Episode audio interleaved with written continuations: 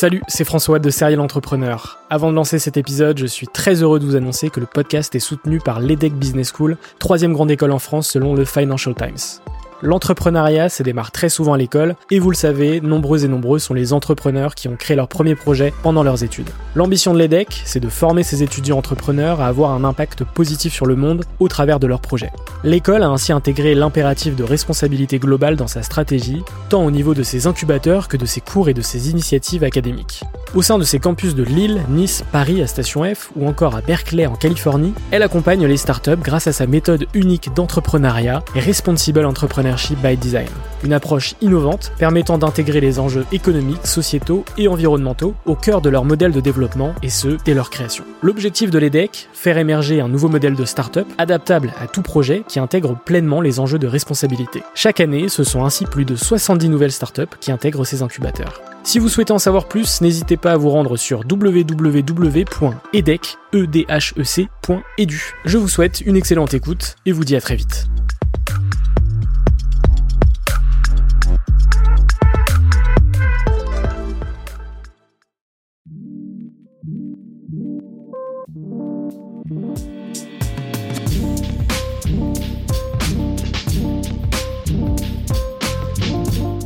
Bienvenue sur Serial Entrepreneur. Je suis François Allais, fondateur du podcast, et depuis 2017, je pars à la rencontre d'entrepreneurs remarquables.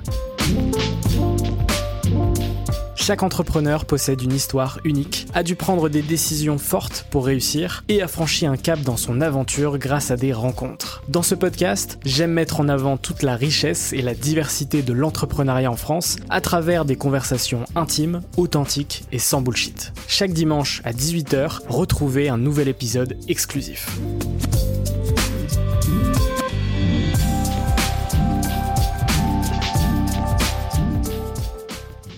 Aujourd'hui, je suis très heureux de recevoir Eric Larchevêque, qui est un entrepreneur et investisseur français. Salut Eric, comment est-ce que tu vas? Salut François, bah écoute, euh, ça va très très bien. De, de, bon matin pour démarrer la semaine avec un podcast, euh, c'est euh, une bonne manière de commencer et de se mettre en route. Exactement. Pour contextualiser, on est lundi, il est 9h, donc effectivement, c'est potentiellement la première action de la journée, c'est faire le podcast, donc ça va être ça va être très cool. Eric, t'es et un serial entrepreneur et un serial investisseur. Tu es cofondateur de Ledger, CoinHouse et AlgoSup. Euh, tu as rejoint également euh, le club investissement euh, privé d'Anthony Bourbon, Blast Club. c'est tout récent, c'est arrivé la semaine dernière. On va avoir l'occasion d'en discuter dans cet épisode. moi, la première question que je pose sur chacun de mes épisodes, c'est de savoir dans quel environnement est-ce que tu as grandi. On remonte il y, a, il y a quelques années finalement.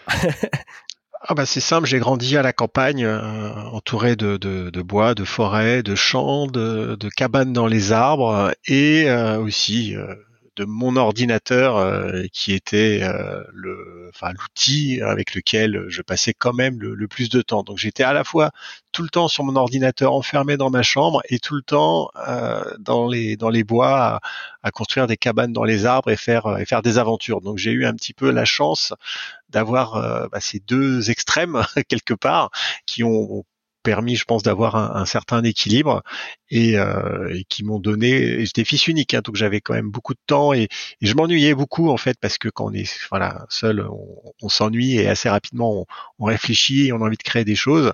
donc c'est vraiment cet environnement qui a été le terreau pour moi de bah, de, de, m'obliger à trouver des choses pour m'occuper et, et, euh, donc euh, construire aussi bien des cabanes que des, des programmes informatiques. Est-ce que tu te souviens à, quel moment est-ce que tu t'es intéressé euh, à la technologie, à l'informatique?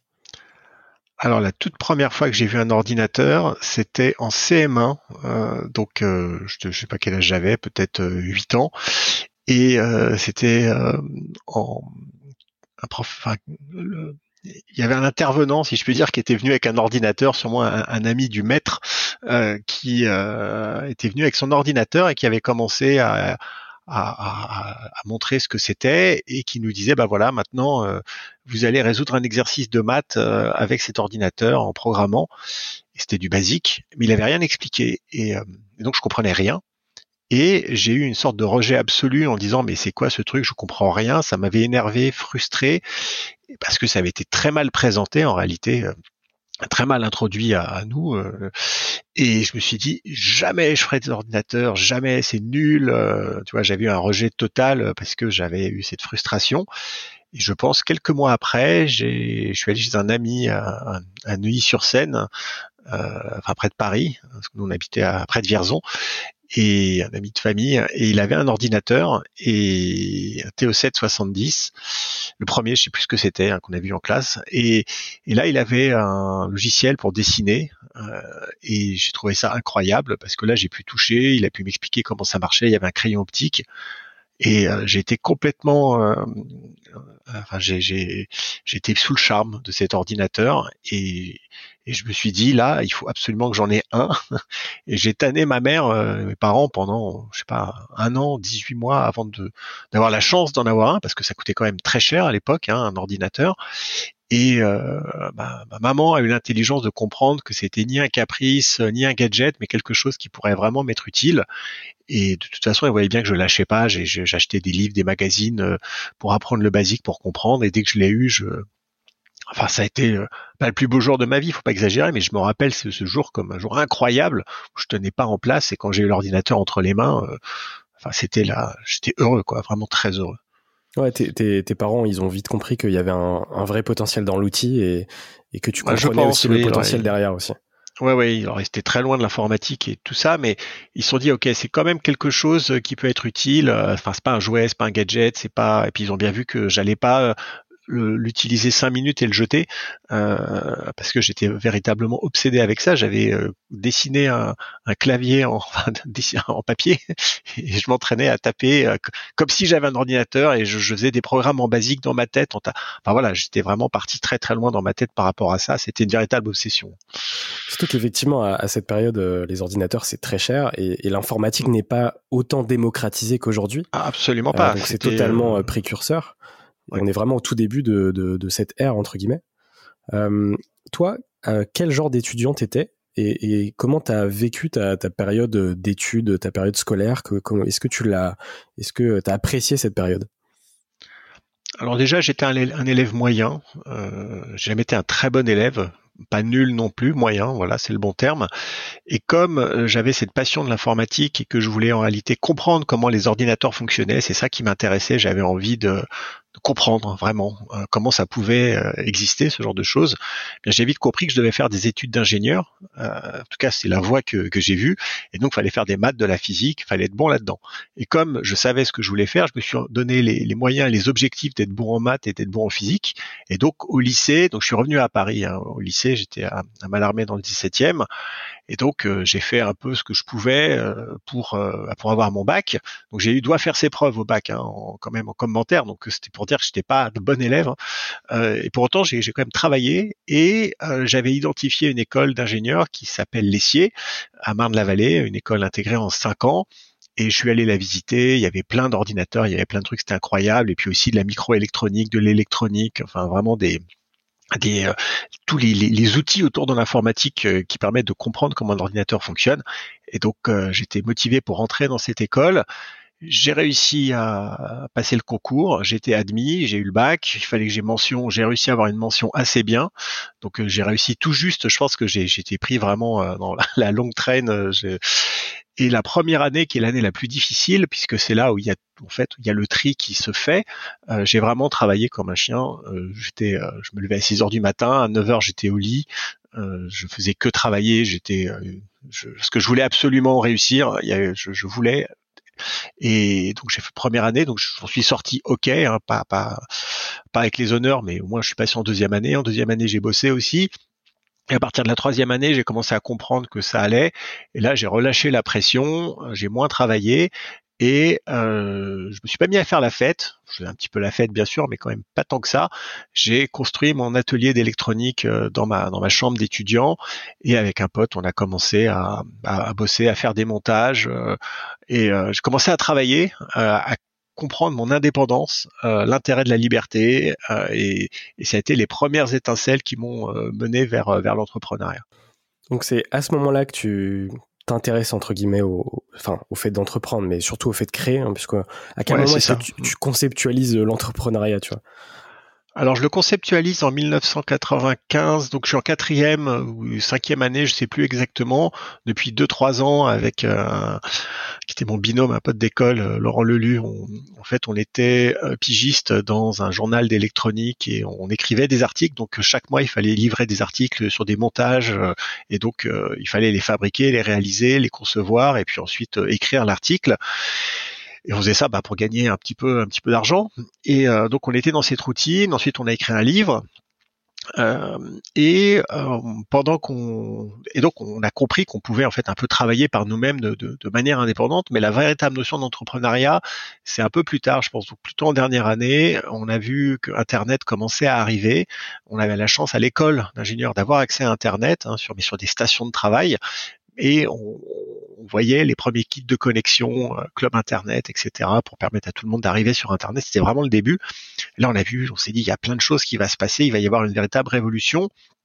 Et on a des contacts, on connaît des entreprises, puisqu'on travaillait déjà pour euh, une boîte d'édition, on avait d'autres contacts à droite à gauche, et on s'est dit, bah là, il y a l'opportunité de pouvoir mettre ces entreprises sur Internet. On en a parlé à, notre éditeur qui a dit bah oui pourquoi pas avoir un site pour électronique pratique, euh, pourquoi pas. Donc on a, on a quelque part signé un peu notre premier contrat et donc on a créé, on a créé euh, notre SARL avec 50 000 francs de capital, 7 000 euros, c'était tout ce qu'on avait gagné en fait avec euh, nos, nos, nos, articles dans les, journaux.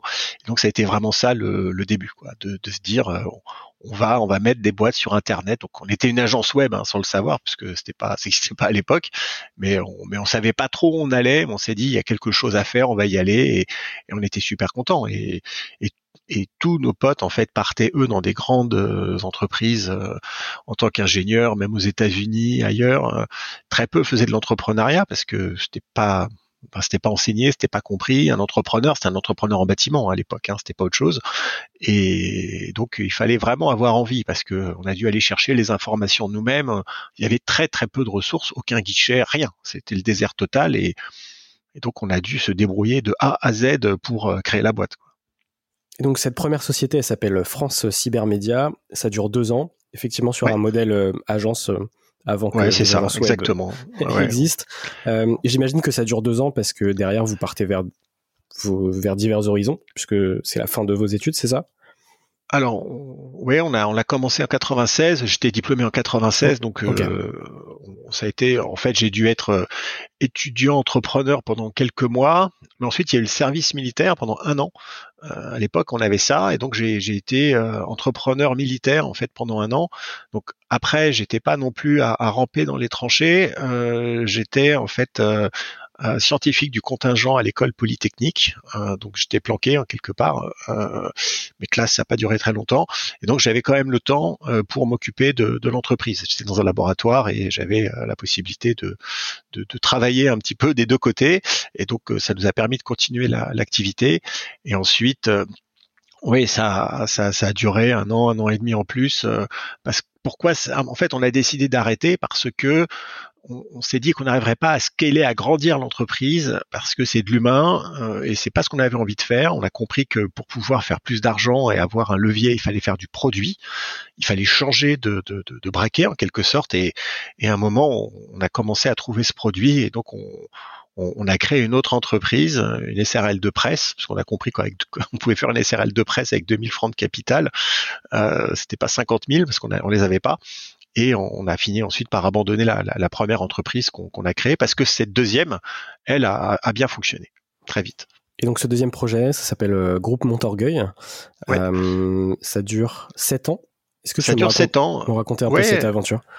Alors, c'était euh, de la monétisation de trafic. On avait, c'était l'époque où l'affiliation commençait à se développer. On avait vu ça aux États-Unis et on, on s'est dit qu'on avait la capacité de mettre en place des outils qui permettaient de monétiser du trafic de le distribuer à, d'autres webmasters qui avaient du trafic et qui savaient pas comment le monétiser. Et le produit à la fin, ah ben, c'était euh, des produits de rencontre, des produits de charme, des produits euh, vraiment issus du Minitel Rose euh, qu'on avait mis sur Internet. Et c'est ça a très très vite fonctionné parce qu'on avait vraiment mis en place de la, de la technologie un peu novatrice pour l'époque avec des systèmes de paiement par carte de crédit, des systèmes de paiement par ligne téléphonique surtaxée et surtout un modèle de, de distribution qui passait par l'affiliation et une partage du revenu. C'était assez novateur à, l'époque. Et donc la, boîte a une scalabilité très très forte. Euh, euh, un an ou deux ans après le lancement, on était à 20 millions d'euros de chiffre d'affaires. Et euh, ça s'est vraiment bien développé. L'entreprise euh, a eu une belle croissance. On était peut-être 60, 70 collaborateurs et euh, on l'a créé en 98 et on a fini par la revendre en 2007 à Rentability Web, le groupe de euh, de Croix-Vernier, euh, qui ensuite ça a été racheté par par BPC. Enfin bref, il y a eu toute une histoire de cette de cette boîte, mais ça a été oui la, la première belle aventure entrepreneuriale avec une, une belle exit. Tu fais partie du coup de cette première génération d'entrepreneurs du web français? Euh, qui était un peu l'équivalent euh, rué vers l'or euh, du, web entre guillemets puisque tout, tout explosait entre guillemets. Ce fameux euh, on a vu les années 2000 hein, tout a il y a eu, on pouvait lever de l'argent avec un, un, un deck juste en fait un business plan de quelques pages qui parlait tiens on va faire un, un portail sur le ski et boum il levait 100 000 francs ou 100 000 euros pardon en, en une soirée. Nous on a vu ça on l'a vu monter on l'a vu exploser. Et comme nous on avait un vrai business model en fait on a passé les, années 2000 euh, nickel, ça nous a pas, euh, on, a eu la chance, on n'a pas été ravagé par euh, par ce moment-là. Entre temps, en 2005, tu t'associes sur un business d'hôtellerie en Lettonie. Est-ce que tu, est-ce que tu veux en parler? Alors, bien sûr. Donc, euh, en fait, en 2002, je me suis expatrié. Je suis allé en Roumanie puisque dans le cadre de la première activité, on avait euh, développé une plateforme offshore de, de, de, de design, de programmation. C'était l'époque où on se disait, bah tiens, pour trouver des des, des, développeurs euh, moins chers et en nombre, on va aller dans les pays de l'est. Donc, je suis allé en Roumanie. Je me suis occupé de ça. J'en suis, je suis resté là-bas jusqu'en 2005. Après, je me suis dit bon, j'ai envie de changer un peu de, de, de pays et je suis allé en Lettonie et là-bas, euh, suite à en fait euh, diverses euh, tests, expérimentations, je me suis retrouvé à, lancer un, hôtel qui s'appelle Dodo Hotel. J'ai trouvé un associé sur place, Frédéric, un Français, et euh, un moment, on s'est dit tiens, on, va créer un hôtel. donc c'est une centaine de chambres, un hôtel d'une taille quand même respectable. Et ça a été aussi une expérience assez intéressante parce que là, j'y connaissais absolument rien. Et on a donc réinventé un peu le business à notre manière. et, et l'hôtel existe toujours c'était toute une aventure là-bas, mais en tout cas c'était ouais, ouais, un, changement en fait. Euh, j'avais envie de passer du digital au euh, brick and mortar. Quoi. J'avais envie de, toucher quelque chose et donc rien de tel que de construire un hôtel et de l'exploiter pour euh, être proche de la réalité. Dernière étape avant avant Ledger, c'est Prixing de 2010 à 2013. Oui, alors il y a eu une petite étape avant, euh, puisque qui, qui, qui, a forgé un peu aussi mon, mon, caractère, si je puis dire, c'est que entre 2008 et 2010, euh, j'ai eu une carrière de joueur de poker. Donc euh, j'ai, euh, pendant que je regardais la peinture séchée pendant la construction de l'hôtel, je me suis mis à traîner un peu dans les casinos. Par hasard, je me suis assis à une table de poker, je connaissais pas les règles et j'ai remporté le tournoi, le hasard pur. Donc ça m'a intéressé. Je me suis piqué au jeu, j'ai beaucoup travaillé mon jeu et puis petit à petit, je suis monté dans les dans les, les, systèmes de tournois. J'ai fait les, championnats d'Europe, championnats du monde, donc j'ai pas mal voyagé.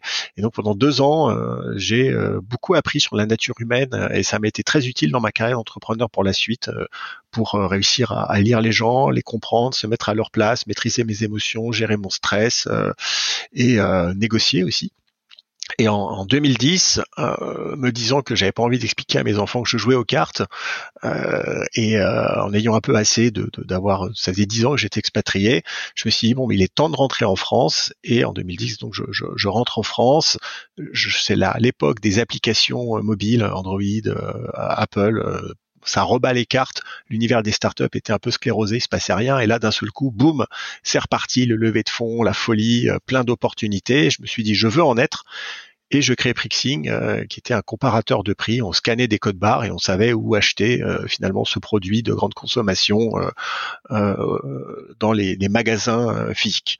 Donc on, pour revenir très rapidement sur euh, le, poker, parce que c'est hyper intéressant, euh, j'en discutais justement avec, euh, avec Théo Lyon de, de Kudak il y a quelques semaines, sur, qui lui aussi du coup a, été, a été joueur de poker, et qui me parlait de toutes les similitudes, enfin toutes les similitudes du poker et de l'entrepreneuriat, et que effectivement le poker c'était un très bon, comment dire, une très bonne préparation. une bonne école de l'entrepreneuriat. Très bonne école. je suis d'accord. Et, justement, qu'est-ce que tu vois toi entre ces similitudes, le fait de pouvoir euh, bah, Il y, a, y a déjà une, une appétence au risque et de la gestion du risque. Il y a une appétence sur euh, la, la lecture des probabilités, de l'environnement, du contexte, de trouver la, la, bonne voie pour y arriver quand tu joues une main de poker, en fait, tu, tu racontes une histoire. Euh, et euh, donc quelque part, tu, tu plantes ton, ton chapiteau et, et, tu fais euh, tu fais ton discours. Et, et, et, chaque main de poker, en fait, on peut voir ça comme une mini aventure entrepreneuriale. Enfin, vraiment, euh, si, si, si je fais un, un, un parallèle un petit peu osé. Et on va passer un peu par toutes les étapes euh, et à chaque fois on va y apprendre quelque chose euh, parce que et là je parle du poker live c'est-à-dire pas du poker en ligne mais du poker en, salle où il y a des gens en face. On, apprend à décoder des signaux faibles on apprend aussi à devoir gérer son, stress ses émotions euh, pour ne rien paraître finalement de, de l'état interne dans lequel on est. Par exemple quand on va passer un gros bluff et ce sont des tout ceci c'est révélé assez utile pour la suite. Il y a de, de quand même quelques fois, de nombreuses fois où je me suis retrouvé dans des négociations assez compliquées ou des moments un petit peu euh, euh, qui allaient définir la suite et mentalement, je me revoyais assis à une table de poker en train d'essayer de, de, de, de, passer quelque chose, un bluff ou autre chose. Et, et, et oui, ça, ça a un peu forgé euh, mon mental, ça a un peu forgé une certaine forme d'état d'esprit et je regrette pas du tout cette euh, période de poker parce que je pense que sans celle-ci, j'aurais été un moins bon entrepreneur. Après, euh, après Prixing, on est en 2013, euh, ça fait 18 ans que tu es entrepreneur. T'es dans quel, euh, es dans quel état d'esprit à ce moment-là? Alors à ce moment-là, donc je, suis toujours avec Prixing en 2013. ça fait trois ans, on a levé des fonds, on fait un million de chiffre d'affaires, un peu plus. On est une quinzaine, une vingtaine la boîte fonctionne, euh, c'est pas ouf, mais euh, il y a quelque chose quand même euh, qu'on a réussi à créer. Mais je me dis que euh, c'est pas, je en fait, je me dis, c'est pas avec Prixing que je vais faire une licorne. Moi, mon objectif, c'était de réussir à créer une boîte qui allait avoir un grand impact, qui allait être énorme, euh, puisqu'en 2007, j'ai vendu euh, donc euh, mon Torgueil et on l'a vendu pour 27 millions d'euros au total. Donc, on était quatre, on n'avait pas levé de fonds, donc c'était une belle exit. Donc, mon objectif, c'était quand même de réussir à faire mieux. Et avec Prixing, je me disais qu'on n'allait pas y arriver. que certes, c'était bien, on n'était pas en train de, de, de c'était pas la catastrophe, mais ça allait être très difficile d'internationaliser, ça allait être très difficile d'en faire une grande boîte et donc j'ai décidé d'arrêter en fait. Je me suis dit je vais pas réussir à faire ce que je veux. Donc à un moment, il faut prendre la décision courageuse d'arrêter un business qui fonctionne pour pouvoir aller vers quelque chose de nouveau et s'ouvrir en fait de, nouvelles opportunités. Et donc on, a vendu le, fonds de commerce, on n'a pas vendu la, boîte parce que j'avais besoin de garder les ingénieurs, la boîte, les machins pour euh, pour continuer. Et à un moment en 2013, je me suis retrouvé avec euh, une entreprise qui avait des, des ingénieurs, euh, un certain savoir-faire, de l'argent mais pas de projet. C'est comme si on avait fait une levée de fonds, mais sans aucun projet. Et là, je, je, me retrouve avec énorme, un espace de liberté incroyable. Et je me dis, qu'est-ce que je vais faire avec ça? Donc voilà, je suis un peu dans cet état d'esprit en 2013 euh, à chercher la suite. Et donc, euh, arrive Ledger, euh, on est en 2014 du coup. Quand j'ai croisé la route du 2000, en 2013, quand j'ai croisé la route du Bitcoin, euh, je m'y suis intéressé, j'ai fini par comprendre ce que c'était, j'ai eu une sorte de révélation, au même titre que j'ai eu une révélation pour Internet, je me suis dit que là, euh, Internet a changé la manière dont on échange, dont on, communique. Bitcoin a changé la manière dont on échange des, valeurs sur, sur Internet et de façon native, et je me suis dit, il faut absolument aller là-dedans.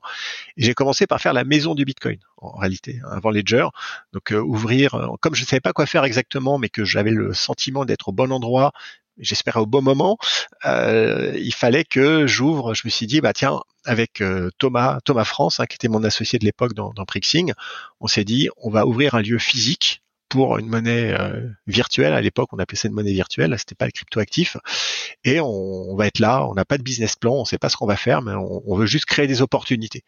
Et, c'est ce qu'on a fait. Ça a fonctionné parce que ces opportunités se sont arrivées. On a, on rencontré euh, bah, nos, futurs cofondateurs de, Ledger. Et c'est en 2014 qu'on a décidé de s'associer pour euh, pour créer Ledger. Ce projet-là devient CoinHouse? Alors, quand on crée Ledger, donc euh, qui est un, aujourd'hui leader mondial des solutions de sécurité pour cryptoactifs, hein, donc en fait c'est euh, un coffre-fort pour stocker ces, ces cryptoactifs. Au début le Bitcoin, ensuite tous les cryptoactifs.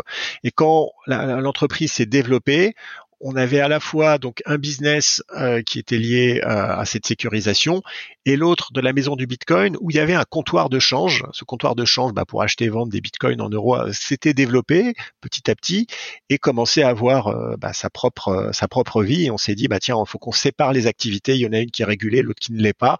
On pouvait pas conserver tout ça dans la même entreprise et donc on a fait un spin-off donc la maison du Bitcoin est sortie pour être sa propre entreprise qui est devenue CoinHouse. J'ai trouvé un, un, CEO, Nicolas Louvet, qui a pris le projet euh, sous son aile et qui l'a développé. Et euh, moi, j'ai continué euh, avec les autres sur sur Ledger.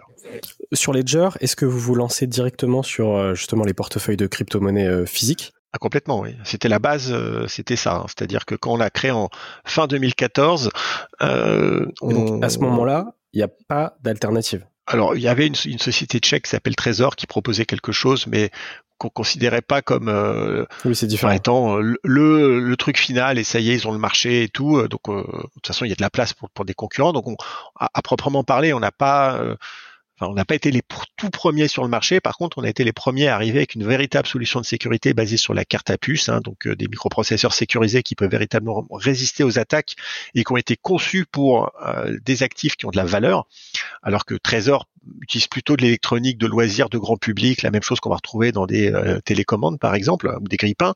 Donc c'est une approche un peu différente. Et, et là, on, s'est vraiment lancé là-dessus et c'était que ça. Et, le, deck en fait de levée de fonds du seed de Ledger qu'on a fait fin 2014 avec Xange qui a investi, c'est le même deck que celui de la levée, euh, de la toute dernière levée 2023 de Ledger, on a relevé 100 millions. Euh, en, fait, la vision du début est la même qu'aujourd'hui. Alors évidemment, elle s'est étoffée, elle a évolué, mais on raconte exactement la même chose. Donc euh, on a commencé dès le début avec la vision qui est aujourd'hui celle qui est celle d'aujourd'hui. Combien de temps se sont passés entre le début du développement euh, du, produit euh, Ledger et, la première commercialisation? Alors ça a été immédiat. Pourquoi? Parce que Ledger est né de la fusion de trois entreprises, la maison du Bitcoin, euh, Chronocoin, une boîte qui était à Vierzon qui vendait des Bitcoins par la poste, et BTChip, qui était une entreprise qui depuis 2013 déjà avait conçu une carte à puce pour sécuriser des bitcoins. Et donc en quelques mois, euh, on a réussi à mettre ensemble tout, tout le monde pour faire évoluer le premier prototype de la carte à puce qui était un produit inutilisable à part par des geeks euh, comme euh, par, Nicolas Baca lui-même, hein, le CTO de la boîte. et on, en a fait un produit avec un, design, une boîte, une interface. Et en fait, dès le, on, a, on a dû vendre le premier en novembre 2014 novembre 2014, alors qu'on s'est tous, on a décidé de s'associer en, je pense, en juillet 2014. Donc été très rapide. Euh, on est allé sur le marché, on est arrivé très très très rapidement avec une première version, bien évidemment, et ensuite il nous a fallu quand même euh, euh, deux ans, pour moins de deux ans, pour aller à la deuxième version. Avec au début, le, premier produit n'avait pas d'écran, et c'est ensuite qu'on a lancé le, Nano S avec un écran qui lui est devenu le, best-seller, en tout cas le premier best-seller de, Ledger. Et donc, qui sont vos, premiers clients? Et comment est-ce que vous, le vivez en interne, ce, lancement et ce développement de, Ledger? Alors on l'a lancé, donc on a on a commencé à, vendre en novembre. je ne me rappelle plus exactement de la date. Et euh, bah, les premières ventes ont eu lieu tout de suite, hein, c'est-à-dire qu'on en a parlé sur Reddit, sur les communautés euh, Bitcoin, donc il y avait de la curiosité, les gens étaient intéressés, et on a commencé à vendre tout de suite, mais vendre très peu, c'est-à-dire qu'on on faisait quelques milliers d'euros de chiffre d'affaires par mois, et pendant deux ans, Ledger a eu des revenus ridicules. C'est-à-dire qu'on faisait euh, ouais, 20, 25 000 euros par mois de vente euh, les meilleurs mois. Donc euh, on a eu une sorte de traversée du désert. On a prêché dans le désert pendant deux ans en expliquant que pour sécuriser des, bitcoins, il fallait avoir un, un, device physique. Et nous, on nous disait, mais non, ça sert à rien. C'est une monnaie virtuelle. On va pas prendre une monnaie virtuelle on va pas aller dans le virtuel pour revenir dans le physique, ça n'a aucun sens. On a euh, les téléphones qui pourraient être utilisés pour stocker euh, les bitcoins. Les gens n'étaient pas du tout convaincus par la nécessité d'avoir un, produit. On nous a demandé de nombreuses fois de pivoter, euh, aller plutôt vers la blockchain, essayer de trouver des, des choses, des, des activités, des, des produits plus en ligne avec la blockchain et oublier le bitcoin.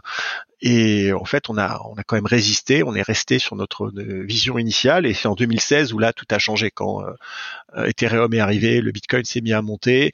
Là, les gens ont compris, les utilisateurs ont compris l'intérêt euh, de sécuriser quelque chose qui commençait à prendre beaucoup de valeur. Comme ça faisait deux ans qu'on faisait tous les salons, qu'on prêchait dans le désert, mais bon, pas complètement dans le désert visiblement, euh, les clients se sont dit, eux, Ledger, c'est des vrais. Ils sont là depuis le début, c'est pas des opportunistes. Donc, euh, ils font vraiment partie de la communauté. Il y a eu un très gros bouche à oreille et la, la boîte a véritablement euh, explosé. En 2016, on, pensait vendre, en fait, en 2017 plutôt, on pensait vendre 30 000 produits, hein, 30 000 unités de, de notre coffre-fort digital, et on en a vendu un million. Donc, on a eu une croissance qui a été absolument incroyable pour les gens qui, euh, qui nous écoutent et qui euh, mais qui sont pas encore sensibilisés aux crypto-monnaies, euh, c'est quoi la différence entre un portefeuille physique et un portefeuille virtuel? Et c'est quoi les intérêts et les avantages? Alors quand on possède des bitcoins, ce qu'on possède vraiment, c'est ce qu'on appelle une clé privée, c'est une information. Et toute la base de l'authentification sur un réseau décentralisé tel que Bitcoin est basée sur le fait de prouver qu'on connaît un secret sans jamais le révéler. Alors que normalement, vous prouver que vous connaissez le secret en le révélant. Vous envoyez votre mot de passe au serveur et il vérifie si le, vous envoyez votre mot de passe au serveur et il vérifie et le serveur vérifie que le mot de passe est le bon. Là, c'est pas possible parce qu'il n'y a pas de base de données de mot de passe. Donc, on prouve qu'on connaît un secret sans le révéler. Sans le révéler, c'est ce qu'on a, c'est la, c'est la signature, euh, c'est la base de la signature cryptographique. Et donc toute la sécurité de la possession euh, de cryptoactifs est basée sur ma capacité à moi de protéger ce secret qui est la clé privée et de la révéler à personne. Mais pour autant, j'ai besoin de l'utiliser pour faire des signatures et prouver que je la possède. Et donc cette signature, c'est un algorithme, donc ça se fait sur un ordinateur, je vais pas le faire à la main. Et donc, si je le fais sur un ordinateur, un PC, un Mac, mon smartphone, il peut y avoir euh, des malwares, des virus, ça peut être attaqué assez facilement. Et donc, je peux avoir accès à cette clé privée l'extraire et là c'est game over, c'est-à-dire que quelqu'un, l'attaquant se retrouve avec cette information et peut signer une transaction pour vider tous mes comptes. Et donc là j'ai tout perdu et je n'ai absolument aucun recours. Alors que le portefeuille physique c'est j'ai toujours un ordinateur, sauf que là, c'est un petit ordinateur spécialisé qui contient cette fameuse clé privée, toujours pareil, qui va faire les signatures, mais on est dans un environnement sécurisé où il y a beaucoup d'éléments à la fois logiciels et hardware qui ont été mis en place pour ne empêcher l'extraction, aussi bien contre des malwares, mais aussi bien contre quelqu'un qui physiquement va venir avec un ouvre-boîte, ouvrir le chip et regarder à l'intérieur, parce que ça, ça existe et ça se fait.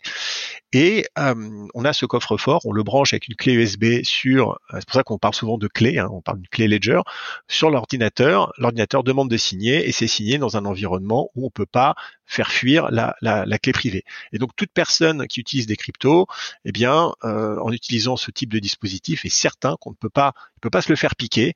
Et donc ça, ça change aussi énormément l'état d'esprit. Et euh, je me rappelle quand à la grande époque de Ledger, et, même encore maintenant, en fait, quand, quand on, m'arrête dans la rue parce qu'on m'a reconnu, euh, les gens disent merci. Merci pour Ledger parce que ça apporte en fait une sérénité. Je sais que je peux pas me faire piquer mes cryptos. Alors que si vous laissez ça sur un échange, sur un, votre téléphone, votre ordinateur, à tout moment ça peut disparaître. Et ça, on peut pas vivre comme ça, c'est horrible. Euh, et, donc, il est nécessaire de s'équiper. Et c'est pour ça que Ledger a finalement euh, connu un très très très très grand succès parce qu'on résout une véritable problématique essentielle dans l'univers des, cryptoactifs. L'histoire de, Ledger, tu l'as raconté à de nombreuses euh, reprises. Aujourd'hui, c'est l'une des plus belles réussites françaises. C'est une, c'est une licorne et, elle est valorisée effectivement à plus d'un milliard d'euros mais j'aimerais euh, focaliser sur un point euh, qui est arrivé en 2019, euh, le fait que tu quittes ton poste de CEO. Je sais que potentiellement ça peut être un moment important dans le monde des startups, dans le monde de l'entrepreneuriat et puis même dans le monde de la vie d'un entrepreneur. Comment ça s'est passé et comment toi tu l'as vécu? Alors, 2017, grande, la grande époque de Ledger, la, la, boîte explose dans le bon sens. On lève 70 millions d'euros, elle est valorisée à peu près 300 millions d'euros. Tout va bien. On savait que pourtant on était dans un cycle haussier qui aurait un cycle baissier. Donc arrive 2018, il y a un peu le crash du Bitcoin, donc ça, les choses deviennent plus compliquées le crash est vraiment dur et euh, bah, les, euh, les, résultats sont à la baisse et Ledger va, va, connaître deux ans en fait très difficiles. On lance un nouveau produit qui s'appelle le Nano X. On a des difficultés euh, sur le lancement industriel hein, parce que le, hardware hein, c'est difficile. On a un problème de moule euh, qui arrive pas à faire euh, les choses correctement. Donc bref, et, et, ça on peut pas le résoudre en envoyant trois ingénieurs en plus. Enfin, il y a un moment, voilà, pour faire un moule, ça prend un mois, deux mois. Il y a des incertitudes. Enfin, c'est très compliqué le hardware. Et donc quand même situation difficile. on est obligé de restructurer l'entreprise, donc de, de, procéder quand même à des licenciements parce qu'on avait énormément, on avait quand même énormément euh, engagé, euh, recruté de, de, gens, surtout sur les fonctions support. Donc on avait des fonctions support trop importantes. La fonction support, c'est quoi? C'est RH, euh, administratif, financier euh, et juridique. Et, donc bah, on est un peu obligé de rééquilibrer les, les, les choses. Et on s'était dit, donc à l'époque, on avait une direction un peu bicéphale, moi et Pascal Gauthier, qui était un des premiers investisseurs de Ledger, qui nous a rejoint en, exécutif en, en, 2016, qu'on avait besoin de, de, de scaler. Et on s'était dit avec Pascal bon bah le jour on a on doit, on sentait quand même venir hein, le, cette restructuration, mais on s'était dit bon bah si ça vient, on va commencer par le haut. Et donc on a eu un processus de réflexion de se dire bon bah euh, là de toute façon on doit simplifier un petit peu tout. Une direction de bicéphale euh, c'est pas idéal. En gros il doit rester qu'un et en, quelle est la meilleure personne pour le faire. Euh, donc, euh, sachant que c'était une décision pas forcément uniquement personnelle, mais il y a aussi un board, des investisseurs. Euh, enfin, il y, a, quand même un environnement de, gouvernance qui fait qu'il faut, enfin, il faut réussir à présenter un plan, le convaincre, emmener les, actionnaires, et le tout avec une obligation d'aller très vite parce que les résultats sont mauvais, tout le monde sait qu'on va faire une restructuration, tout le monde s'inquiète pour son poste, donc c'est pas un processus qui peut durer, durer, durer, parce que bien évidemment, la restructuration et de savoir comment on va faire les choses euh, va partir de la personne qui va être le, le CEO, et, donc c'est un, un process qui doit se, se, aller très vite. Et donc ça a dû durer une semaine ou deux semaines maximum entre le moment où on s'est dit bon il y a quelque chose à faire et là on doit arriver à un résultat. Donc ça a été extrêmement rapide, on a vraiment été mis dans une seringue. Et euh, moi, au début, je me disais, bah non, c'est évident, euh, je dois être la personne qui, euh, tu vois, j'ai un rapport fusionnel à l'entreprise. Ledger, c'est moi, voilà. Donc, je me posais pas la question. Je me suis aperçu que quand même, ayant un passif en tant que CEO, c'était pas gagné non plus avec le board qu'il fallait que je, je, je, fallait quand même convaincre euh, euh, et après un board hein, c'est politique euh, donc euh, c'est compliqué il faut convaincre machin il y a il y a des jeux politiques enfin bref et je me suis rendu compte en fait que c'était pas si facile que ça et surtout je me suis dit la suite en fait ça va être un jeu politique et, j'ai compris que j'avais passé une étape, une étape, enfin surtout que l'entreprise avait passé une étape, que c'était un peu terminé les premières années où on pouvait euh, finalement faire, enfin pas faire ce qu'on voulait, mais qu'on était une start-up. C'est-à-dire là, on n'était plus une start-up, on commençait à devenir une entreprise de taille intermédiaire, avec une gouvernance, avec un machin, avec de la politique. Et je me suis dit, est-ce que j'ai envie de jouer ce jeu de la politique? Moi, c'est un jeu qui m'intéresse absolument pas, que qui je supporte pas. Euh, je, je, je me verra jamais en politique parce que je trouve que c'est euh, épouvantable. Euh, ça n'a aucun intérêt.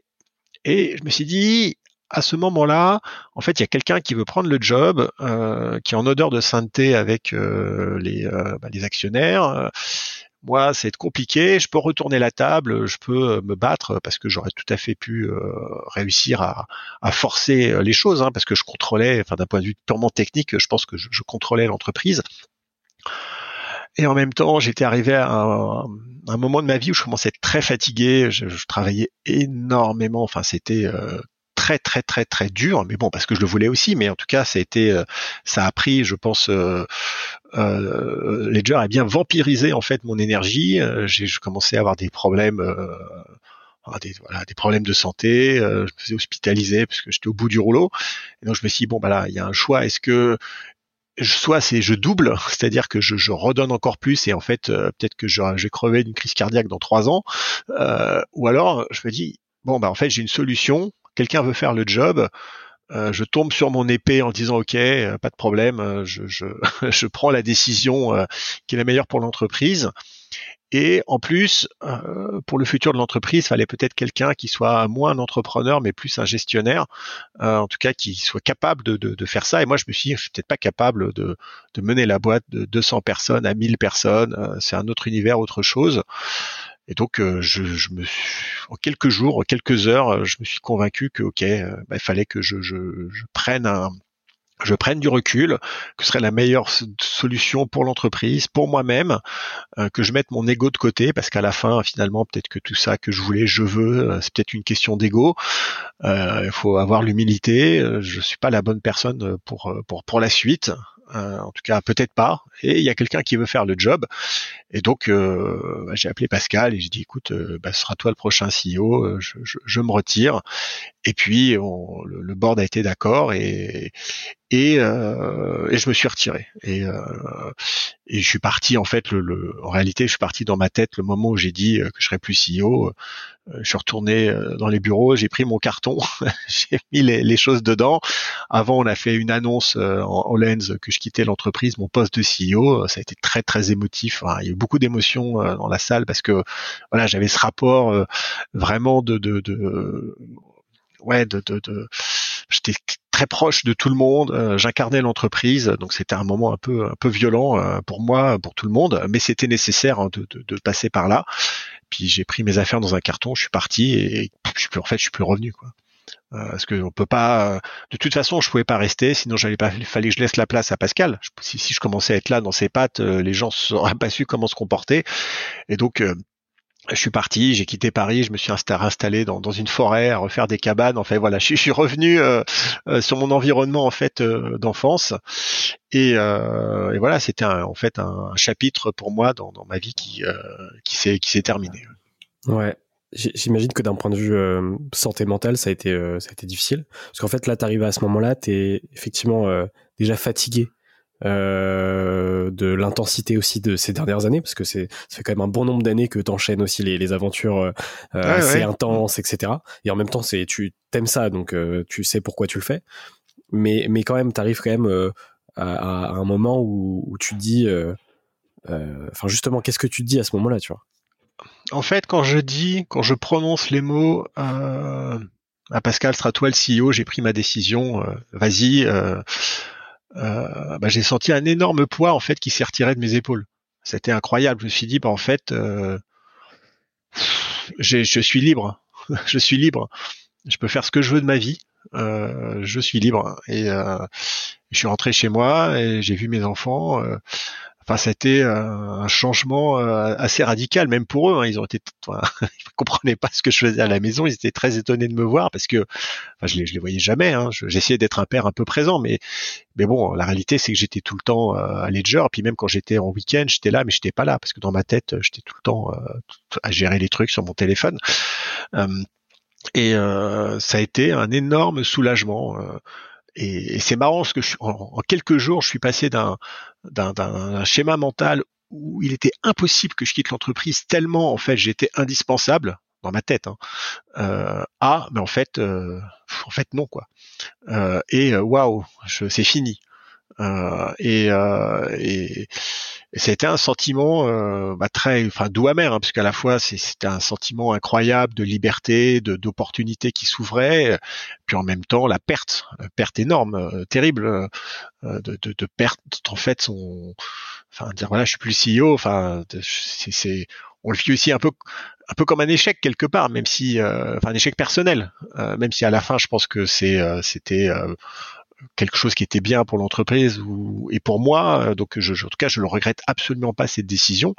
Euh, mais ouais, ça, ça, a été beaucoup de, de, de, de sentiments contradictoires. Euh, mais je suis assez rapidement quand même passé à autre chose. Et est-ce que je suis pas quelqu'un qui regarde le passé et très très vite. Euh, voilà, je me suis dit, ok, bah c'est bon, maintenant on fonce. Euh, puis il se passait plein de choses à ce moment-là, des opportunités. C'est à ce moment-là où je me suis fait caster dans qui veut être mon associé sur M6. Donc voilà, allez, on va de l'avant, euh, de nouvelles choses et, voilà quoi. C'est ça, effectivement, tu es toujours en mouvement. Euh, ensuite, on a euh, l'expérience, enfin la création de AlgoSup, qui est une, une, une école supérieure d'informatique. effectivement, on aura aussi la pandémie, le fait que tu sois casté qui va être mon associé. Enfin, beaucoup beaucoup d'événements finalement après après 2019. Pour revenir du coup à AlgoSup, qu'est-ce qui t'a donné envie de, de t'investir dans dans l'éducation? À la base, AlgoSup a été créé par Franck Janin, euh, qui est un, ingénieur euh, logiciel, et qui s'est installé à Vierzon. Moi, c'est l'époque où je suis revenu à Vierzon, et on s'est croisés, et c'est à ce moment-là qu'il m'a parlé de son projet, qu'il avait déjà un petit peu lancé. Donc moi, je suis pas à l'origine d'AlgoSup, de, mais j'ai vu ce qu'il faisait, c'était proche. Il avait décidé d'avoir une approche complètement novatrice sur euh, la, formation de, développeurs euh, dans l'univers du logiciel. Et euh, bah, je me suis dit que c'était très important hein, avec ma carte d'entrepreneur, le nombre de fois où j'ai des, des, des développeurs qui en a pas assez, etc. Pas assez de filles non plus. Donc euh, il y avait vraiment beaucoup de choses à faire, beaucoup de choses à changer. Lui arrivait avec le même état d'esprit je me suis dit que je pouvais lui apporter bien sûr des fonds, mais aussi euh, euh, l'aider en fait à, développer son euh, école. C'était, je commençais un peu à avoir un peu d'image qui veut être mon associé parce que c'est arrivé après. Hein, ces décisions de rejoindre AlgoSup est arrivé après qui veut être mon associé, en tout cas après la première saison. Et euh, je me suis dit que je pouvais aussi apporter de la notoriété à l'école et c'est important parce que quand on confie son destin à une école, on a envie de savoir qui est derrière et le fait de voir qu'il y a un entrepreneur qui est un peu sérieux, un peu reconnu, euh, c'est important. Et donc, euh, comme on partageait cette même envie d'apporter de, nouvelles solutions pour faire venir de, nouveaux développeurs sur sur le marché, bah, si ok, bah, je vais rejoindre l'aventure et, et, donc avec Franck, je me suis investi dans, dans AlgoSup parce que ça, enfin, je veux qu'il y ait plus de développeurs, je veux qu'il y ait plus de filles dans, dans, le, dans, ce, dans ce métier. Mais pour y arriver, il faut faire des changements. Euh, et euh, AlgoSup a une approche assez novatrice hein, de, de, de, de, de, la, formation. C'est tout en anglais. On est vraiment dans un univers très très start-up et pas du tout euh, étudiant.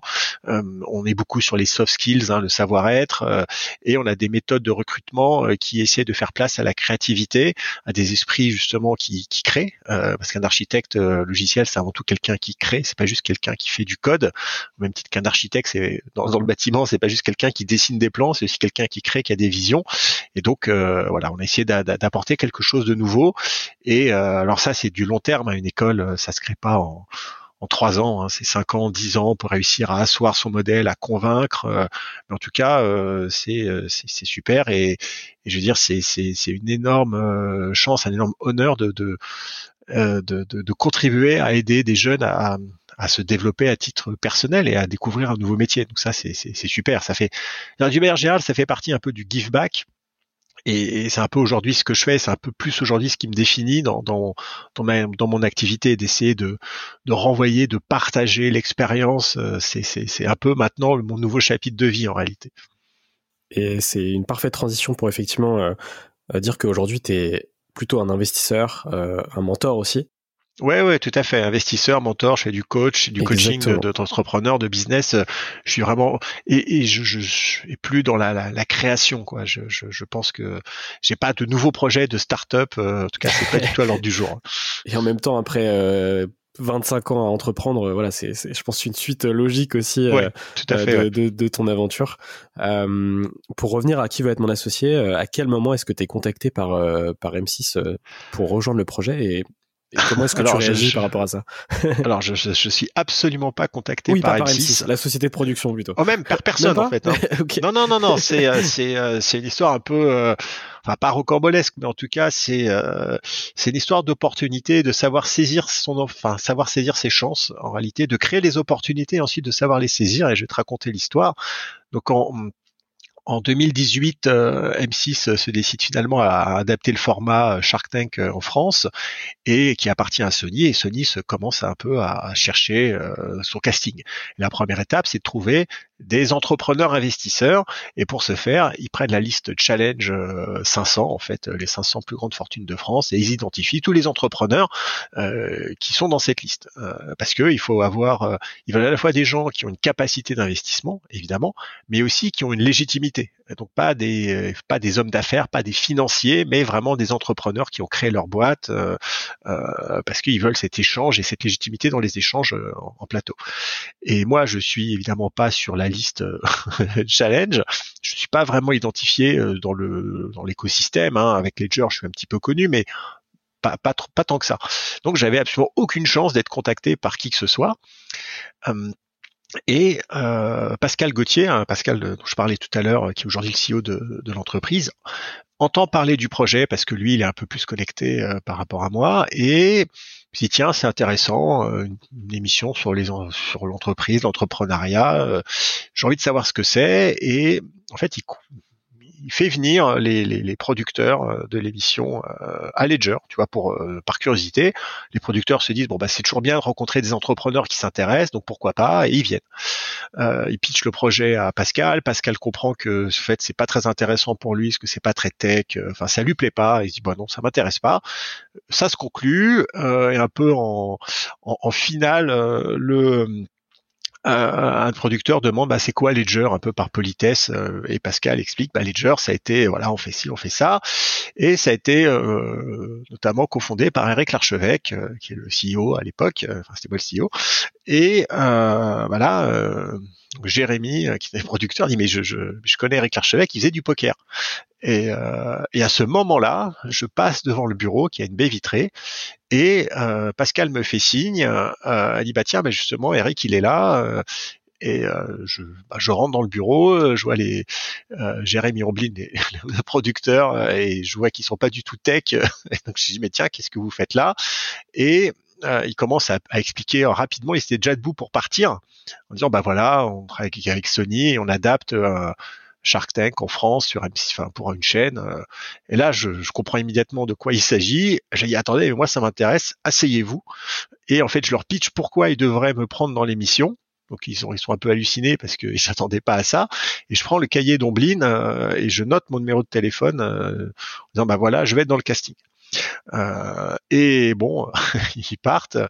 Je, et après, ça, ça prend des mois, des mois. J'ai un échange avec Sony voilà, ils aiment bien mon profil, euh, parce qu'en fait, je pitch surtout qu'il faut des gens qui sont bienveillants, constructifs, euh, blablabla, enfin un petit peu ce qui, ce qui faisait la, ce qui a fait un petit peu la, la base de, de l'émission. Ils voulaient pas du tout être dans, des entrepreneurs qui allaient arriver avec décider de vie ou de mort de façon hautaine. Donc ils avaient en plus ils étaient très flippés, ils avaient peur hein, d'adapter le format. Donc ils voulaient vraiment euh, plutôt cool, plutôt des gens gentils. Et moi c'est plutôt mon caractère.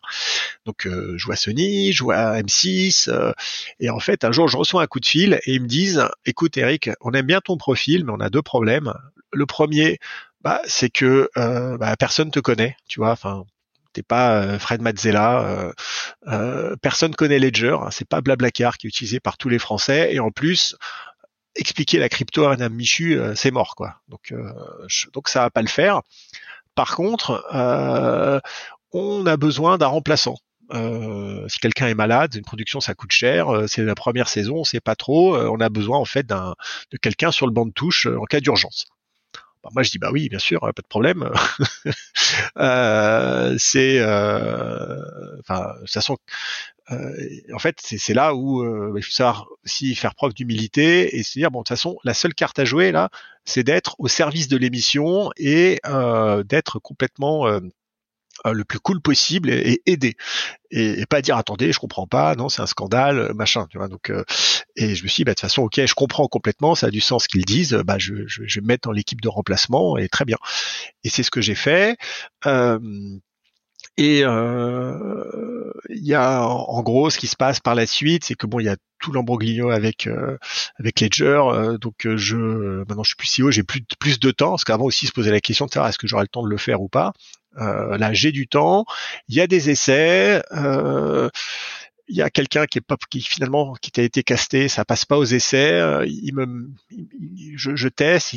moi, j'avais vraiment travaillé mon rôle entre guillemets. Enfin, je veux dire, j'avais beaucoup regardé les émissions. J'avais regardé 200 épisodes des émissions anglaises, américaines. Donc, euh, je connaissais la dynamique, je savais ce qu'ils attendaient. Et donc, euh, en fait, je, je, faisais ce qui, je, je, passais la parole bien, je faisais le suspense. Enfin, je faisais exactement ce qu'il fallait, je pense. Et donc ça, ça leur a plu. Et ils m'ont mis sur un peu voilà une première émission. Après il y a il y a Marc Simoncini qui a mangé des huîtres et qui est tombé malade. Euh, donc j'ai dû le remplacer. À un moment, Fred Mazzella a dû partir euh, pour aller pour son bah, pour son business. Je l'ai remplacé.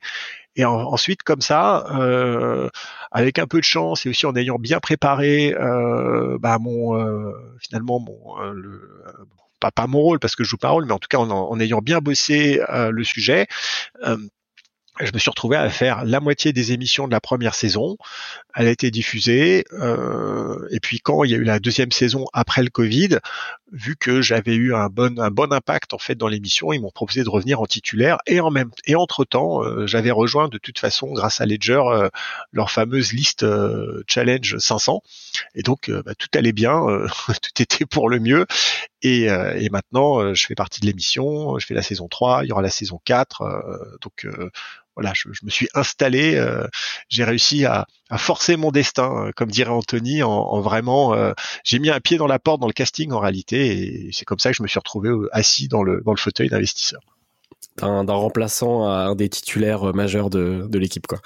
ouais, tout à fait, exactement. Donc voilà, faut, faut savoir saisir ses opportunités, mais de la bonne façon. exactement. Et ça a marché pour moi. Qu'est-ce que ça t'a apporté au global euh, cette émission?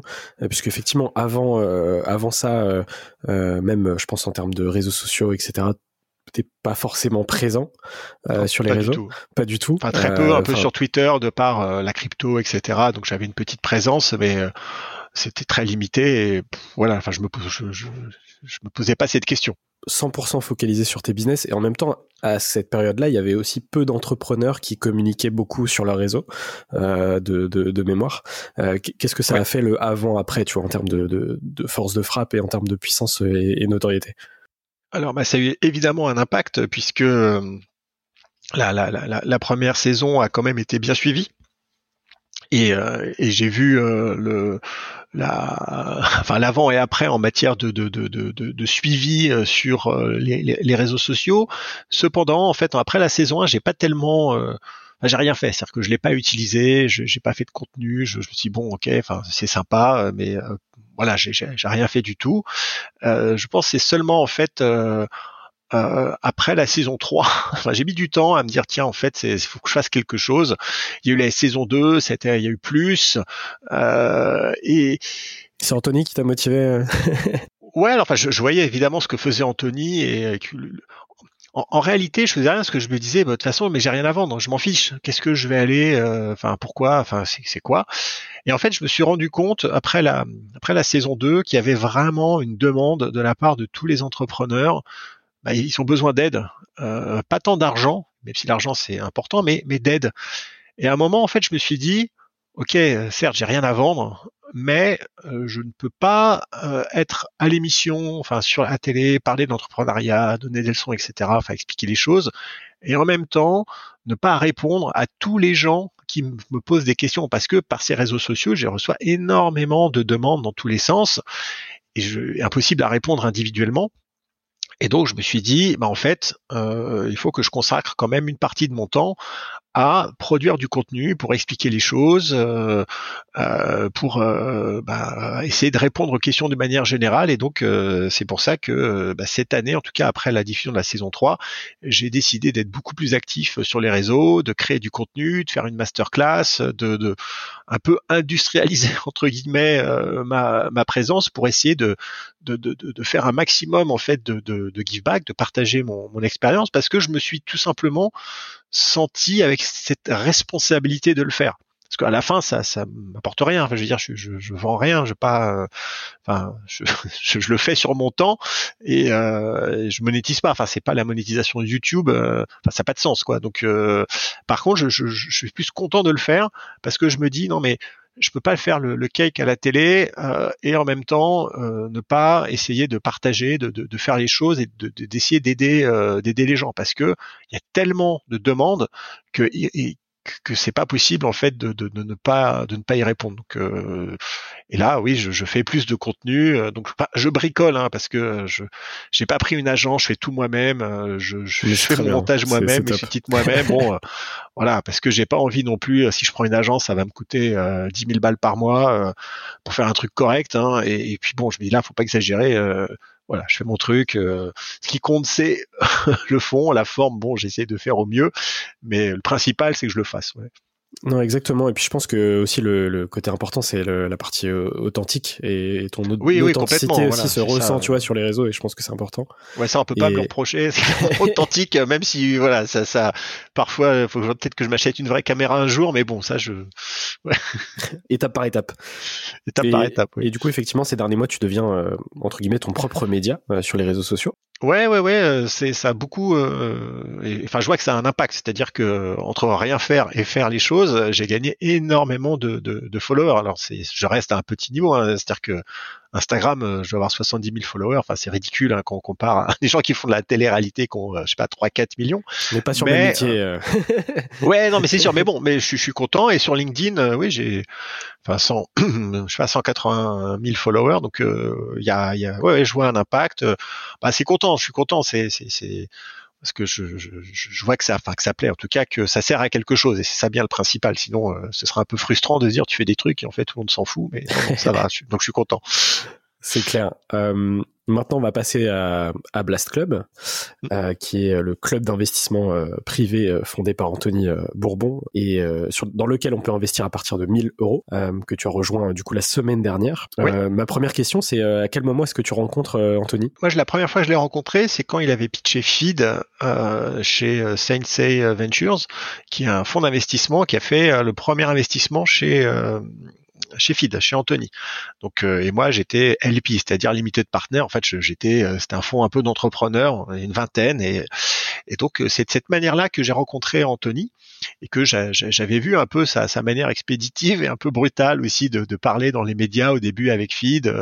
Et en fait, il, il s'est aperçu lui aussi, je pense, que d'avoir quelqu'un qui qui, qui avait une approche très, enfin très forte euh, avec euh, aussi des positions fortes, euh, bah, ça fonctionnait parce que il a vu que plus il passait à la télé, enfin dans BFM et d'autres, et plus il avait un discours quand même assez incisif, bah, plus ça marchait. Et donc, je pense qu'il a compris qu'il pouvait utiliser les médias de cette manière.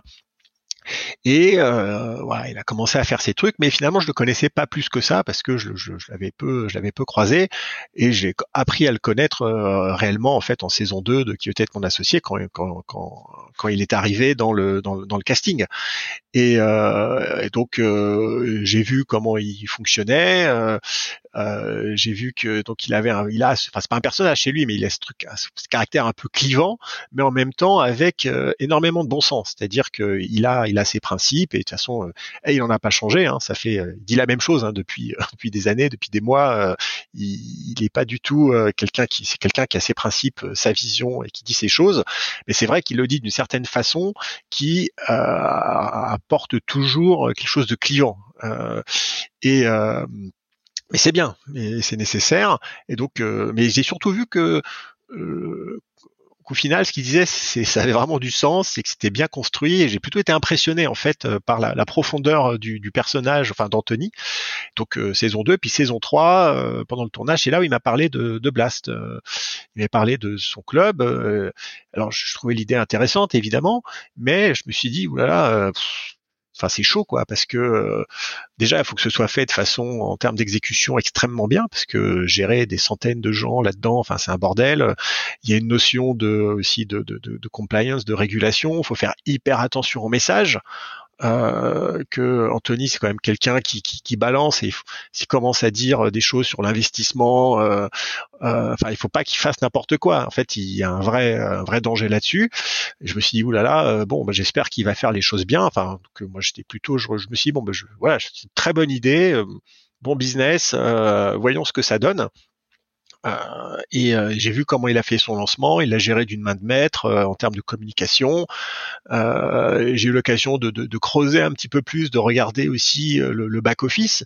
Et j'ai vu qu'il avait vraiment mis les moyens, c'est-à-dire avec des personnes en matière de, de compliance, de régulation, de, de gestion qui, qui sont vraiment importants et que il a, il a, il a effectivement compris que s'il veut construire quelque chose, il doit le faire les choses vraiment de la façon la plus propre possible et de pas se retrouver. Euh, enfin, le, pire qui pourrait arriver, c'est euh, qu'à la fin, il soit là à, dire n'importe quoi et être en mode influenceur.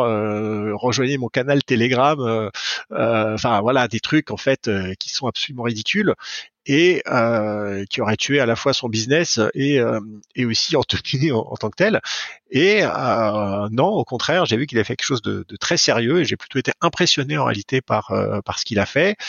Et on a donc continué de discuter et à un moment, euh, il m'a proposé de, de venir rejoindre le club pour apporter en fait de la diversité dans les deals, puisque moi j'ai cette particularité d'attirer plutôt des deals hardware, Web 3, industriel, enfin des, des, choses qui ne sont pas normalement, en tout cas, dans le, le deal flow d'Anthony, euh, qui est plutôt sur des produits enfin, de marque, du B2C, B2B, de SaaS, enfin des choses assez diverses, mais sur lesquels il aurait peut-être moins en fait de légitimité à venir présenter un deal euh, ultra tech, hardware, etc. Bon, euh, où il se sentirait peut-être moins à l'aise.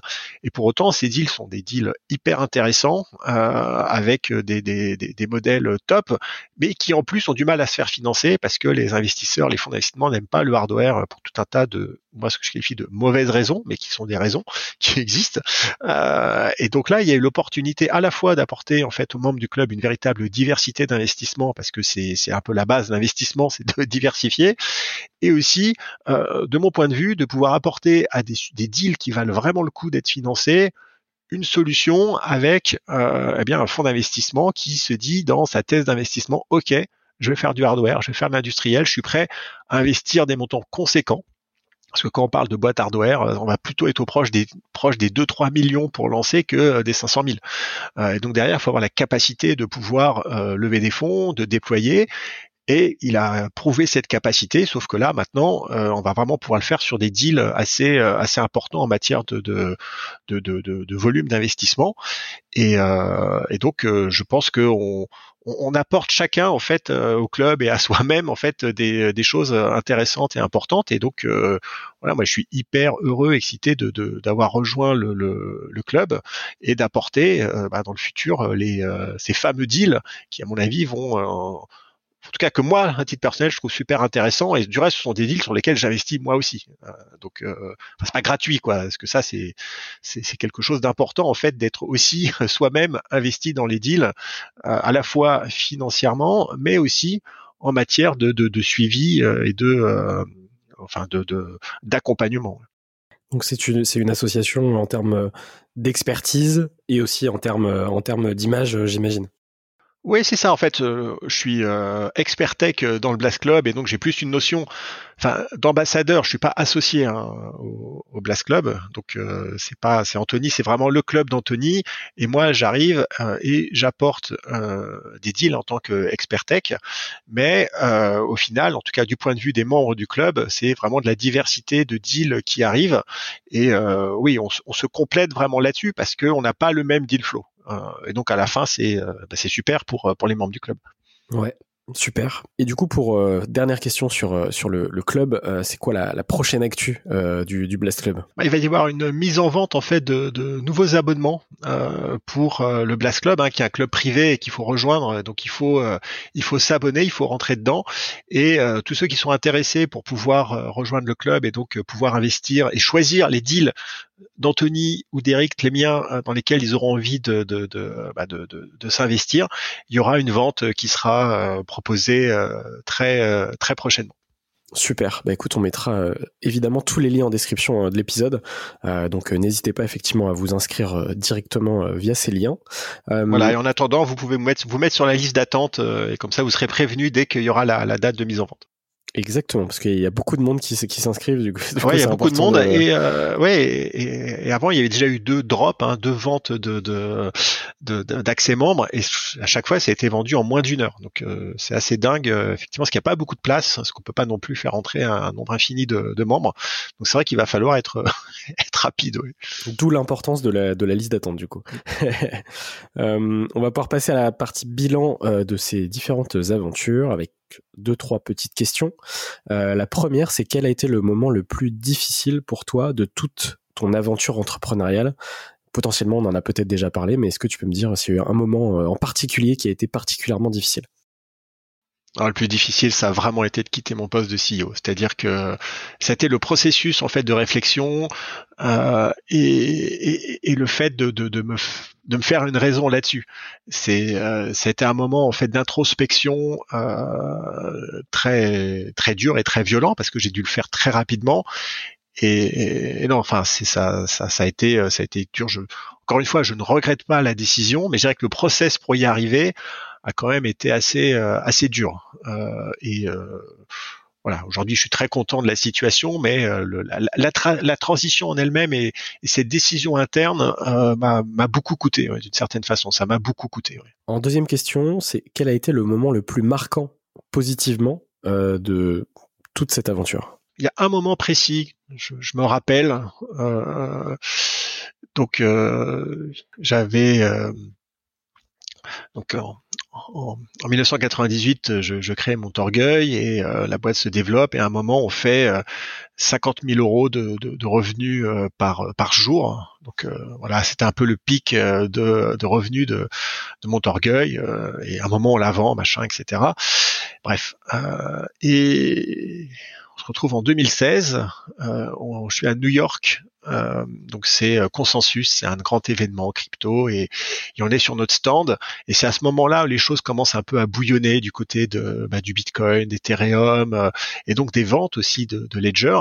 Et donc je, je, jette un œil hein, sur le, le, le, tableau de bord des, des ventes.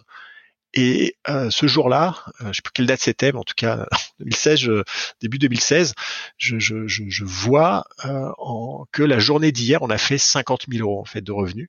Euh, et là, je, je, me suis dit, ça y est, en fait, je me rappelle très bien quand euh, j'avais regardé le tableau de bord de Montorgueil, 50 000 euros, je m'étais et que ça avait été un peu le pic et je savais que c'était le pic et que j'irais pas plus haut. Et je m'étais dit bon, quelque part j'ai atteint en fait le, le, max de ce que je peux faire. Déjà c'est une très très belle aventure, je peux être très heureux.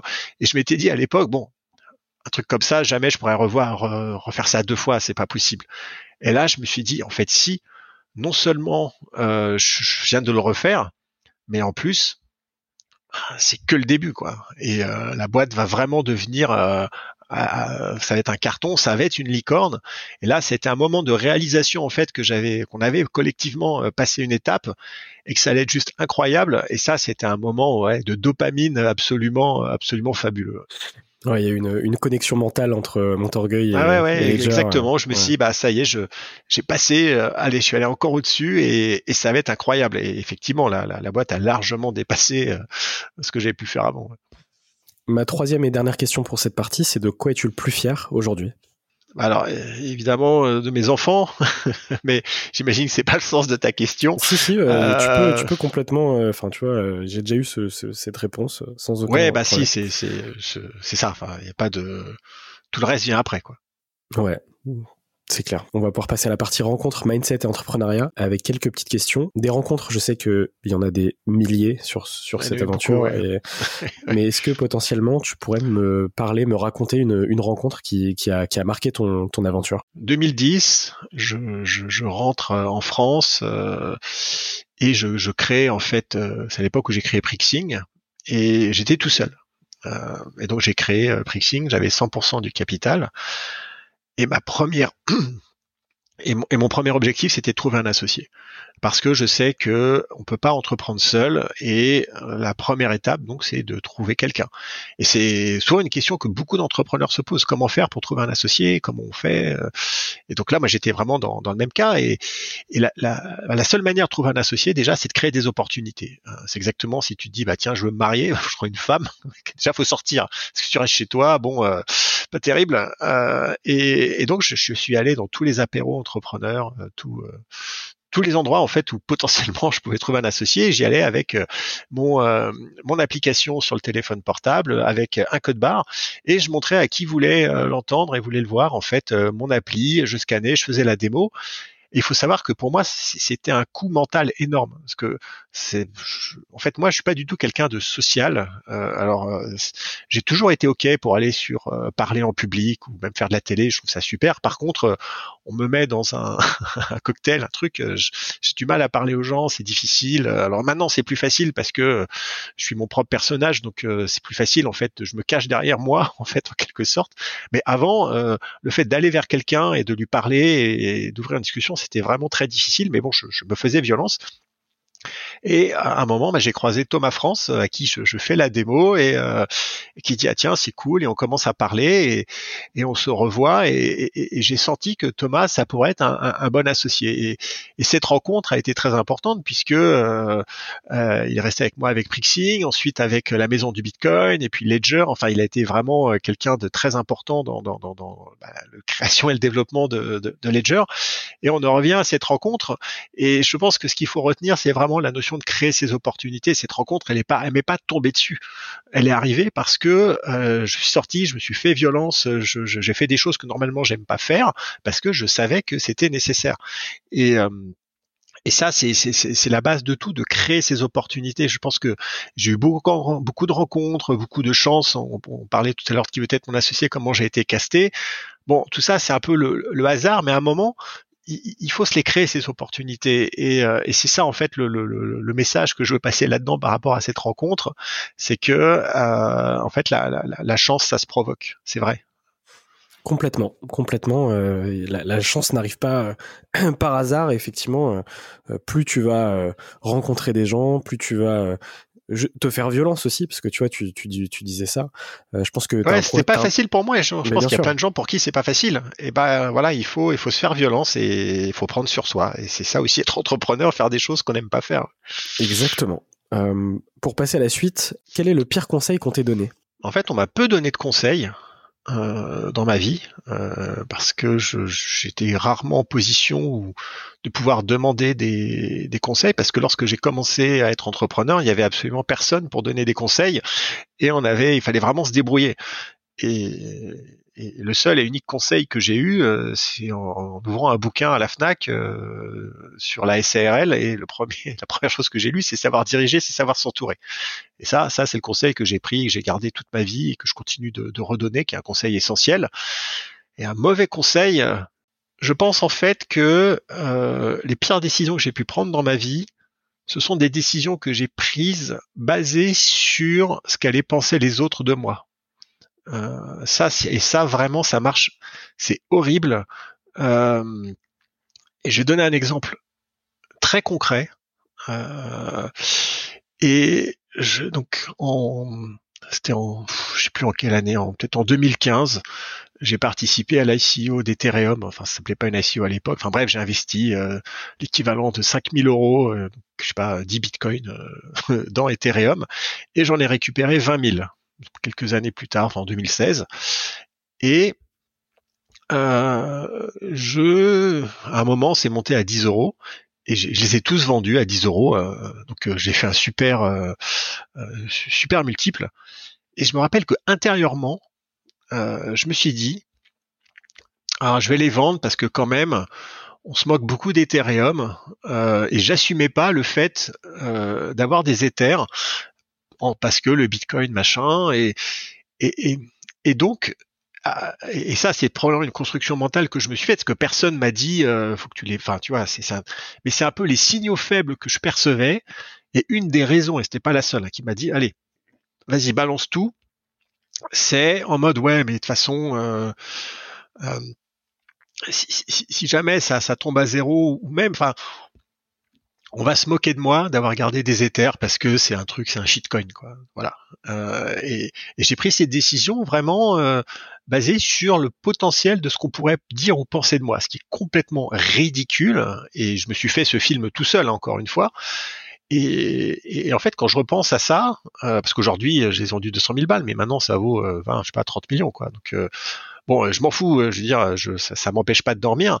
Mais en fait, ce qui, me gêne le plus, c'est pas tellement les avoir vendus, mais de m'être fait cette réflexion et de m'avoir mettre moi-même en fait dans une position euh, d'échec parce que j'ai pris en compte ce que potentiellement des gens auraient pu penser de moi et de ce que je fais. Et ça, c'est une vraie leçon de ne jamais prendre de décision en fonction de ce que les gens pourraient penser de vous, parce que c'est, ça, ça ne peut vous amener qu'à des catastrophes. Ça, c'est un, un, vrai problème, le regard des autres. Surtout, ah je pense, au début, encore plus euh, au début d'une aventure entrepreneuriale. Et puis même, euh, je pense que plus on est jeune, plus on est affecté par, euh, par le regard des autres. Et après, je pense que c'est un chemin de vie aussi. Où ah au bah, fil des années, on, prend confiance et on... Et, et là-dessus, j'aime beaucoup ce que Anthony Bourbon a dit en tant que philosophe de vie. il, a une approche assez nihiliste, je trouve, mais il a dit une fois, en fait, qu'on lui a posé la question bah, qu'est-ce que tu penses des autres? Enfin, comment tu valorises ce que pensent les autres, etc. Et il a dit, en fait, je réfléchis, je me dis, est-ce qu'ils payent mes factures? Non. Bon, bah j'en ai rien à foutre. Voilà. Et c'est une bonne manière de résumer les choses. Effectivement, les autres, ils payent pas vos factures. Euh, les conseilleurs ne sont pas les payeurs. Hein. C'est une manière, une manière assez brutale de reformuler euh, ceci. Et donc, ouais, euh, en fait, il faut vraiment pas s'attacher au regard des autres parce qu'à la fin, ils feront rien pour vous, quoi. Je suis totalement euh, aligné avec ça. Dernière question pour cette partie avant de, passer à la partie finale. Euh, comment est-ce que tu relis le pro et le perso? Alors moi, ça a été très simple. Euh, il y avait que du pro, pas de perso. Voilà. je vais bientôt fêter mes 50 ans. et quand je regarde en fait les gens que j'invite, parce que je vais faire une fête, et je me dis tiens, en fait, il n'y a pas une personne qui est là qui n'est qui n'est pas là enfin, comment reformuler, il y a toutes les personnes qui sont là sont là parce qu'elles ont un lien avec mon business. Euh, en fait, j'ai, évidemment après il y a de la famille, euh, bon, mais euh, en fait tous les amis que j'ai sont d'une manière ou d'une autre des associés. Enfin, il y a peut-être pas un ami que j'ai qui n'a pas été associé. donc j'ai complètement défini ma vie personnelle par ma vie professionnelle et c'est ma vie professionnelle qui a dicté ma vie personnelle. Donc euh, aujourd'hui, c'est il y a un rééquilibrage et euh, voilà, c'est plus, plus le cas. Mais bon, euh, ma vie, elle est quand même bien bien avancée. mais toute ma vie active réelle, ça a été comme ça. Alors après, j'ai quand même la chance de trouver une femme incroyable et pouvoir faire des enfants. Enfin, une femme qui me comprenait et qui a accepté que je, je, je sois avant tout en fait obsédé par ma vie professionnelle. mais ouais, ouais, non, si il y avait zéro équilibre. Enfin, y avait la vie pro et puis la vie perso. Ben en fait elle était dictée par la vie pro, c'est clair. Et je le conseille pas, hein, c'est pas. là, je suis pas en train de dire faites comme moi. Euh, moi, ça, ça m'a convenu parce que je pense que mentalement, j'avais le bon schéma et et, j'ai réussi quand même à, à, ne pas exploser et à conserver quand même euh, une vie sociale, même très faible, mais à, et même liée à ma vie professionnelle, mais en tout cas pas me retrouver seul euh, et abandonné dans un coin en mode misanthrope. Mais ouais, ouais, ça c'est sûr qu'il y avait aucun équilibre, aucun. C'est le cas de, beaucoup d'entrepreneurs au final, parce que moi, sur la plus, plus, enfin, avec la, centaine de discussions que j'ai pu avoir, euh, clairement, c'est ce qui revient euh, finalement assez souvent. C'est-à-dire que. Ouais, bah, je suis pas étonné, ouais. Évidemment, euh, l'investissement dans, ces projets est tel que bah, tout ce qui est à côté potentiellement peut être mis de côté. Ah, exactement. Et aucun hobby, moi, j'ai jamais eu de hobby. je, aller prendre un pot avec des potes, ça n'existe pas. J'ai peut-être pu le faire pendant que j'étais étudiant, mais après, c'est jamais, jamais. Alors, je dis pas que je suis jamais sorti ou, mais c'était pas du tout quelque chose de, de, de, de, régulier, de possible ou d'envisageable. Même, j'avais même pas envie. Donc, euh, ouais, 100% de mon activité, de mon espace mental était euh, dédié à, à, mon business, euh, mais parce que je, de toute façon, ne pouvais pas en être autrement je n'étais pas enfin j'étais esclave de moi-même et je le voulais bien je me suis mis moi-même dans cette prison dorée et j'étais très content et très heureux et pour moi le pire jour de la semaine c'était le vendredi je détestais les vendredis parce que je savais que c'était, on se retrouvait le week-end, euh, qu'il y avait pas de, enfin voilà, que les gens y prenaient des week-ends. Moi, je restais au bureau, euh, j'étais tout seul. Euh, j'étais bon, mais moi, j'étais une machine, quoi. Je faisais que bosser, bosser, bosser. En fait, parfois, j'allais au cinéma. C'est la seule chose que je faisais. J'allais au cinéma pour regarder des films. Je regardais deux, trois de suite, mais c'était pour me vider la tête, en fait, parce que sinon, mentalement, je, pense que je serais devenu fou.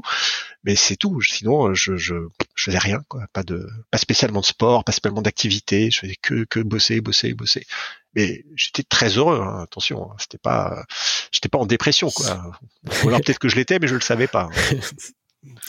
On va pouvoir passer à la dernière partie du, podcast avec quelques petites questions rapides, évidemment. À chaque fois, tu as le, temps d'y répondre. Euh, la première, c'est qu'est-ce que tu fais pour aller mieux? Je vais marcher dans la forêt. C'est quoi ton plus grand rêve? Est-ce qu'il a déjà été atteint? Ah, mon, mon, plus grand rêve, c'était de faire une licorne.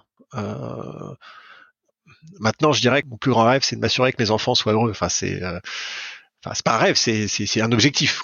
Et euh, c'est ça. Euh, je, je, je, pense la le prochain check, ce sera ça, quoi, et pas autre chose. C'est quoi ta plus grande peur? Ma plus grande peur avant, c'était de gagner au loto, euh, parce que je, je voulais pas gagner de l'argent comme ça de manière indue, euh, parce que je savais que ça allait tuer mon, mon drive. Euh, alors heureusement je jouais pas, hein, donc ça risquait pas d'arriver, mais euh, c'était réel. Hein, c'était, je, disais, hein, le pire qui puisse m'arriver maintenant, c'est de gagner au loto. Euh, et maintenant, ma plus grande peur, bah, bah c'est que qu'il arrive quelque chose à mes enfants. Enfin, je, tourne toujours autour de ça, mais mais oui, forcément, là c'est ça, c'est clairement, c'est ma plus, plus angoisse de tout parent, évidemment. Évidemment. Est-ce que tu as un, un livre à me conseiller? Forcez votre destin d'Anthony Bourbon. On mettra le lien en description. non, euh, très bon livre, très bon. Est-ce que tu as un livre ou une série à me conseiller?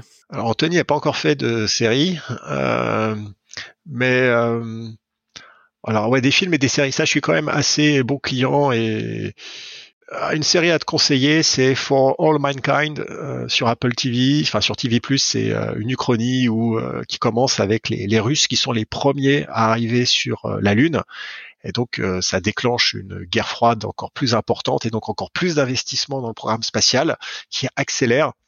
Et tout part de là et c'est vraiment une très très très bonne série de science-fiction que je, que je recommande absolument pour ceux qui l'ont pas vu. Je me note euh, la reco. Euh, si tu pouvais racheter n'importe quelle société sans limite financière, ce serait laquelle? Ben, Je rachèterais Ledger. C'est une bonne réponse. Et du coup, il me reste deux questions. Est-ce que tu as un entrepreneur que tu me conseilles pour, de, pour un futur épisode? Je vais te dire, c'est Romain Chominade, euh, Dark Matters. Euh, c'est une boîte en fait euh, qui fait du de la virtual production. Ils ont 20 000 mètres carrés de studio proche de Paris. ils font du, ils ont le plus gros plateau de mocap en Europe. et donc ils et c'est l'enfer en fait entre le cinéma, la télé, le machin. Enfin, c'est un monde terrible pour l'entrepreneuriat parce que c'est c'est